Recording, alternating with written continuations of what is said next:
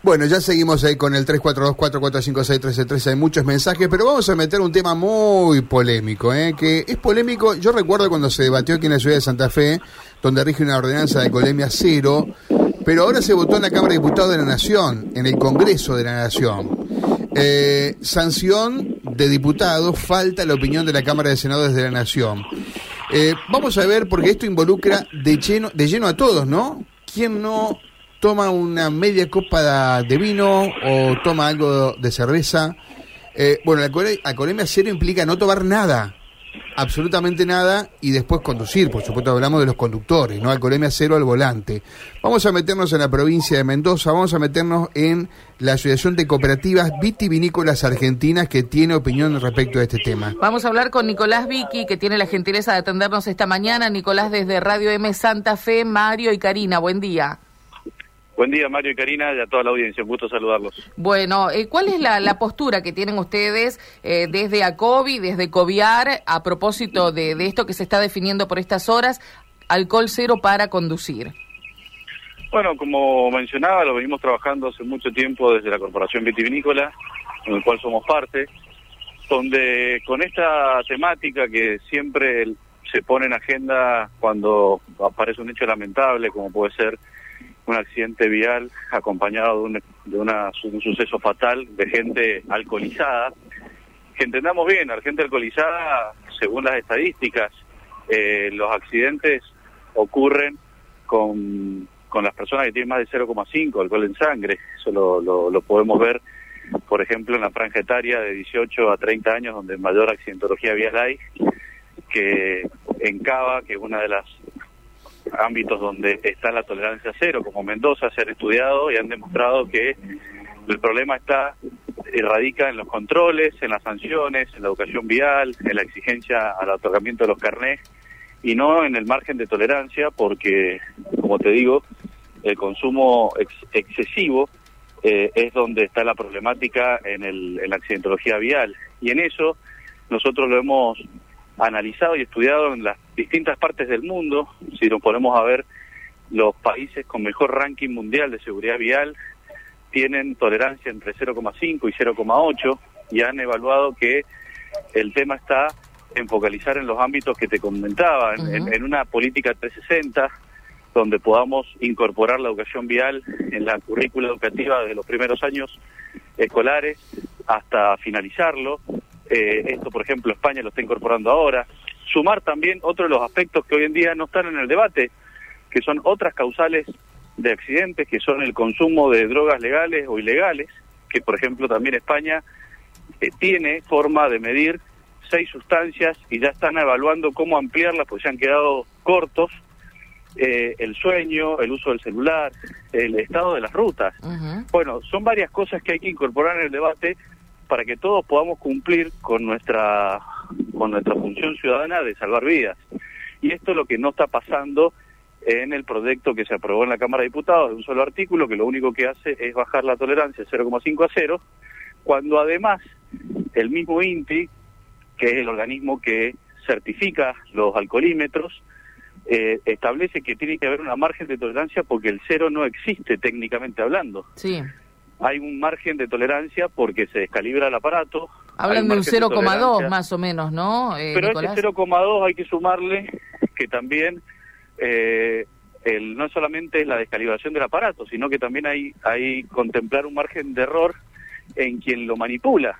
Y además sumarle el margen de error de la persona que, que es sometida a, una, a un examen de alcoholemia con el alcoholímetro, que puede no haber consumido alcohol, pero por características de ser diabético, haber que se tenía un enjuague bucal previo o distintas circunstancias, hace que le pueda llegar a dar positivo, porque el cero, por eso hablamos que técnicamente el cero no, no existe en la meteorología.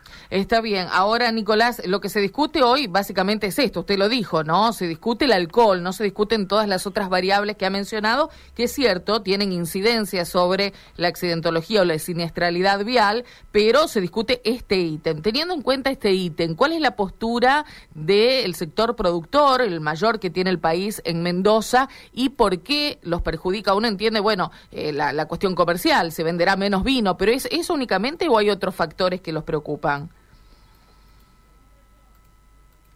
Me parece que se nos cortó. Vichy, ¿nos escucha?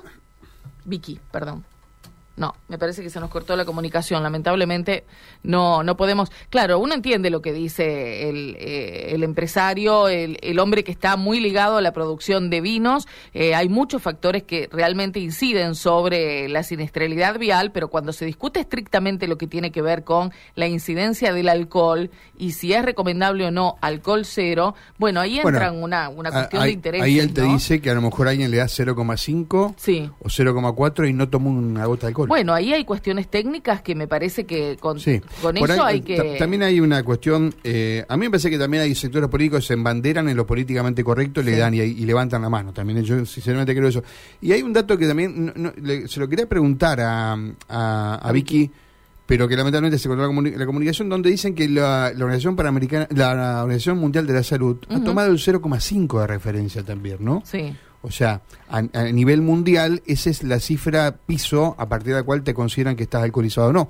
Y o sea, no sería no estaría mal eh, referenciarse con otros países que están trabajando este tema y cómo qué es lo que sucede. Ahora, ¿no? también tienes un dato político curioso, que es que los mismos diputados de la provincia de Mendoza votaron esto. Bueno, el sábado leíamos títulos en los diarios mendocinos que decían que eh, justamente quienes trabajan en la industria y tienen que estar eh, probando los vinos, por decir, catando los vinos y demás, iban a tener inconvenientes. A ver si podemos restablecer el contacto. Vicky, ¿nos escucha ahora? Sí, sí, se cortó. Claro, yo intentaba decirle que uno entiende que todo esto que usted ha mencionado tiene incidencia sobre la siniestralidad vial, pero hoy lo que se discute es estrictamente lo relacionado con la cantidad de alcohol en sangre de quien maneja. En ese sentido, ¿cuáles son los perjuicios para la industria y para la provincia de Mendoza si se define el alcohol cero? Bueno, si me permitís, previo a contestarte, uh -huh. eh, nosotros, ¿por qué arrancamos hablando de esto? Porque, en definitiva, so, yo soy padre de familia, eh, vivo, en, en, me traslado como cualquier ciudadano, no soy ajeno a los riesgos que pueden haber, para lo cual nuestro primer compromiso es con salvar vidas y por eso nos hemos tomado el tiempo y, y, el, y la dedicación para poder entender bien cómo se puede dar una política de seguridad vial integral para solucionar verdaderamente el problema. Viendo esto y con los fundamentos que te mencionaba y sumándole, por ejemplo, en el ámbito de los controles, Argentina solamente controla el 0,4 de su población, cuando España controla el 20. Entonces, uh -huh. eh, ¿cuántos alcoholímetros hay en las provincias? Bueno, son temas que creo que no se están poniendo en la discusión en la mesa y que cuando uno habla de una política pública la debe basar en evidencias y las evidencias eh, ratifican lo que estamos mencionando. Frente a esto, como se está planteando, que pensamos que es una una solución que es más facilista que otra cosa, porque no habla ni siquiera de presupuesto para inversión, en infraestructura, en la educación, no contempla ni siquiera las sanciones penales, el aumento de las sanciones, los controles, las multas.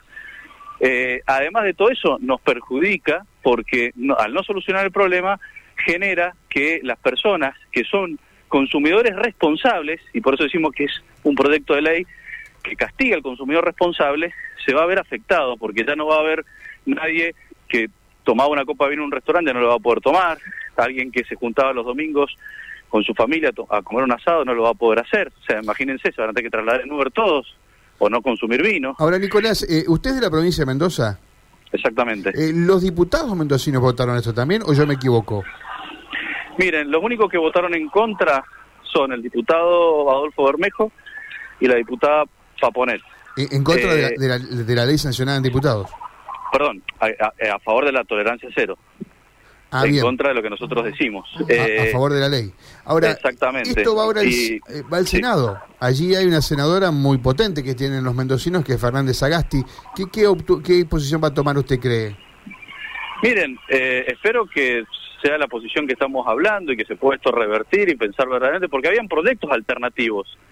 Ese es el otro tema, que tampoco se discutieron los proyectos alternativos. Había un proyecto presentado por los eh, diputados Juntos por el Cambio, donde aumentaban las sanciones y los controles, emulando la experiencia de Mendoza, que mantuvo el 0,5 y bajó la siniestralidad vial. Habían diputados como Gioja y hasta la misma diputada Usea, que después se abstuvo, donde planteaba una alternativa que es eh, poner 0,2 hasta a los como si fueran las motos, sí. a los jóvenes de 18 hasta 30 años.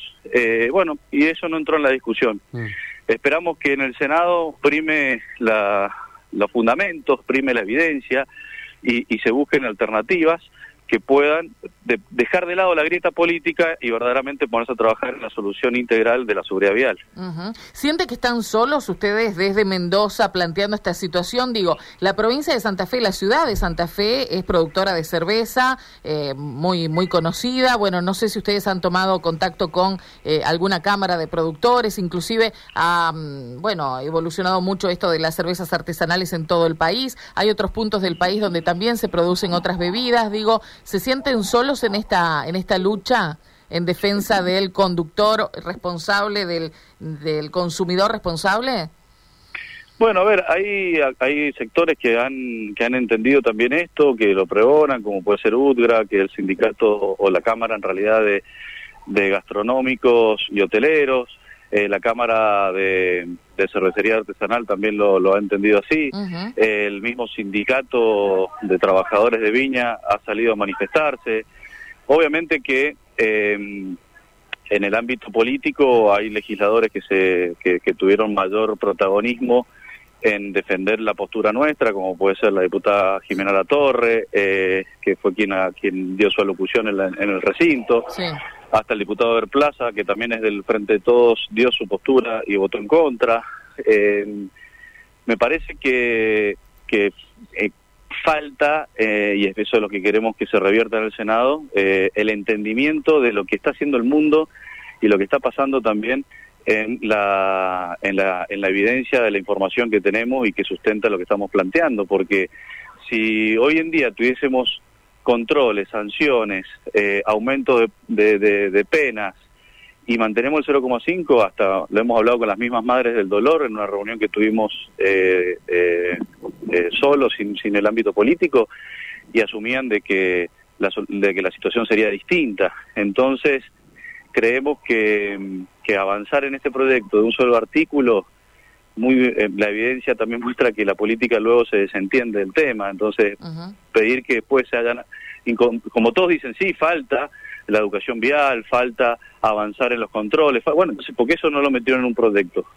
Correcto. Nicolás, muchas gracias por su tiempo y sus explicaciones. ¿eh? No, por favor, muchas gracias a ustedes, que tengan buena jornada. Gracias, buen día. Nicolás Vicky, gerente de ACOVI, la Asociación de Cooperativas Vitivinícolas de la Argentina, y COVIAR, la eh, Corporación Vitivinícola, que bueno, están eh, defendiendo esta postura frente a la discusión del alcohol cero al volante en todo el país.